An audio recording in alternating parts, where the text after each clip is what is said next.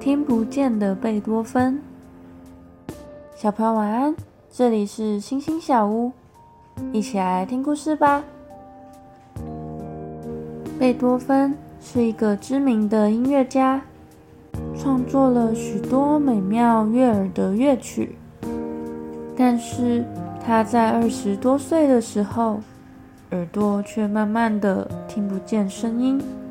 直到有一天，甚至连自己弹琴的声音也听不到了。他绝望的想：“我是一个音乐家，却听不见声音。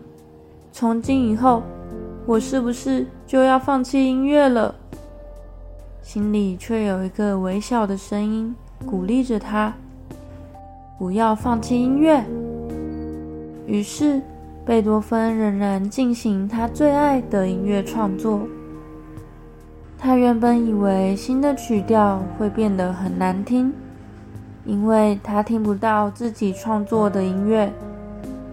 没想到他耳聋之后创作的第九号交响曲，却非常震撼人心，到现在仍然是大家耳熟能详的乐章呢。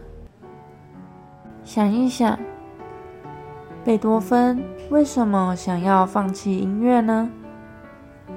你是不是曾经为了某件事情努力很久都没有用，最后神帮助你完成了呢？今天的经文是约翰福音二十一章十一节。西门彼得就去把网子拉到岸上，网子装满了大鱼。共一百五十三条鱼，虽然这么多，网子却没有破。我们一起来祷告，亲爱的主，你赐福满满，我要信靠你到底，不疲倦，不放弃，相信你一定会帮助我。奉主耶稣基督的名祷告，阿门。